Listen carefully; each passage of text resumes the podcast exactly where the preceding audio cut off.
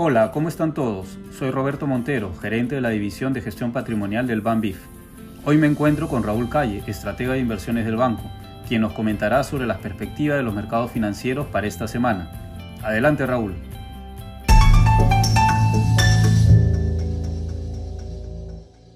Buenos días, este es el podcast de actualidad del 6 de marzo del 2023. Las bolsas terminaron febrero a la baja, con el Standard Poor's 500 retrocediendo un 2,40% en el mes, el Dow Jones cayendo un 3,90% y el Nasdaq corrigiendo un 1%. En gran parte, esto se debió a que la inflación se mostró más persistente de lo que se esperaba, y también a la buena salud que aún muestra la economía estadounidense. Todo ello ha reajustado las perspectivas de los inversionistas, quienes ahora proyectan que la Reserva Federal de los Estados Unidos sería más restrictiva de lo que se esperaba. Sin embargo, luego de varias semanas a la baja, la semana pasada las bolsas subieron, empezando marzo con terreno positivo. En una semana donde la data económica mixta y la falta de un catalizador relevante llevó al mercado a recuperar parte de lo perdido.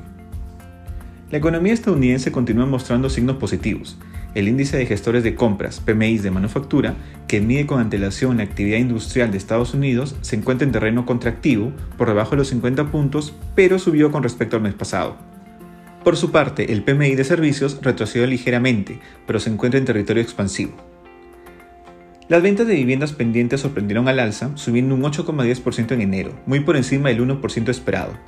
La caída en las tasas hipotecarias de los últimos meses, donde pasaron del 7,20% en noviembre al 6,6% en febrero, mejoró la respuesta de los compradores. Ya en Europa, la inflación de febrero retrocedió al 8,50%, pero por encima de lo esperado. Lo más preocupante es que la inflación core, que excluye alimentos y energía, subió del 5,3% de enero al 5,6% en febrero. Ello aumenta el riesgo de que la inflación se vuelva estructural dentro de la economía europea, incluso cuando los precios de la energía vienen retrocediendo. En esa línea, la presidenta del Banco Central de Europa, Christine Lagarde, comentó durante la semana que probablemente va a haber otro incremento de 50 puntos básicos en la tasa de referencia de marzo. Por otro lado, en China, el panorama económico también ha dado muestras de mejora. El PMI de manufactura volvió a terreno positivo, impulsando por la mayor demanda doméstica post-reapertura.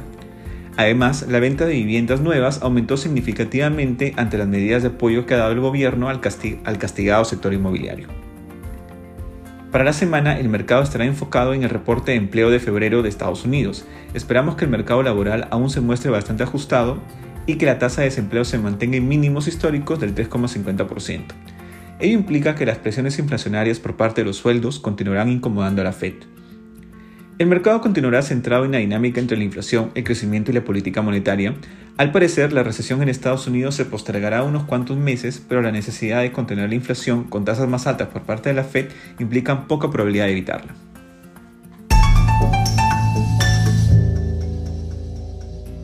Gracias por tu análisis, Raúl. Con esto termina nuestro podcast de actualidad. Que tengan una excelente semana. Un fuerte abrazo con todos.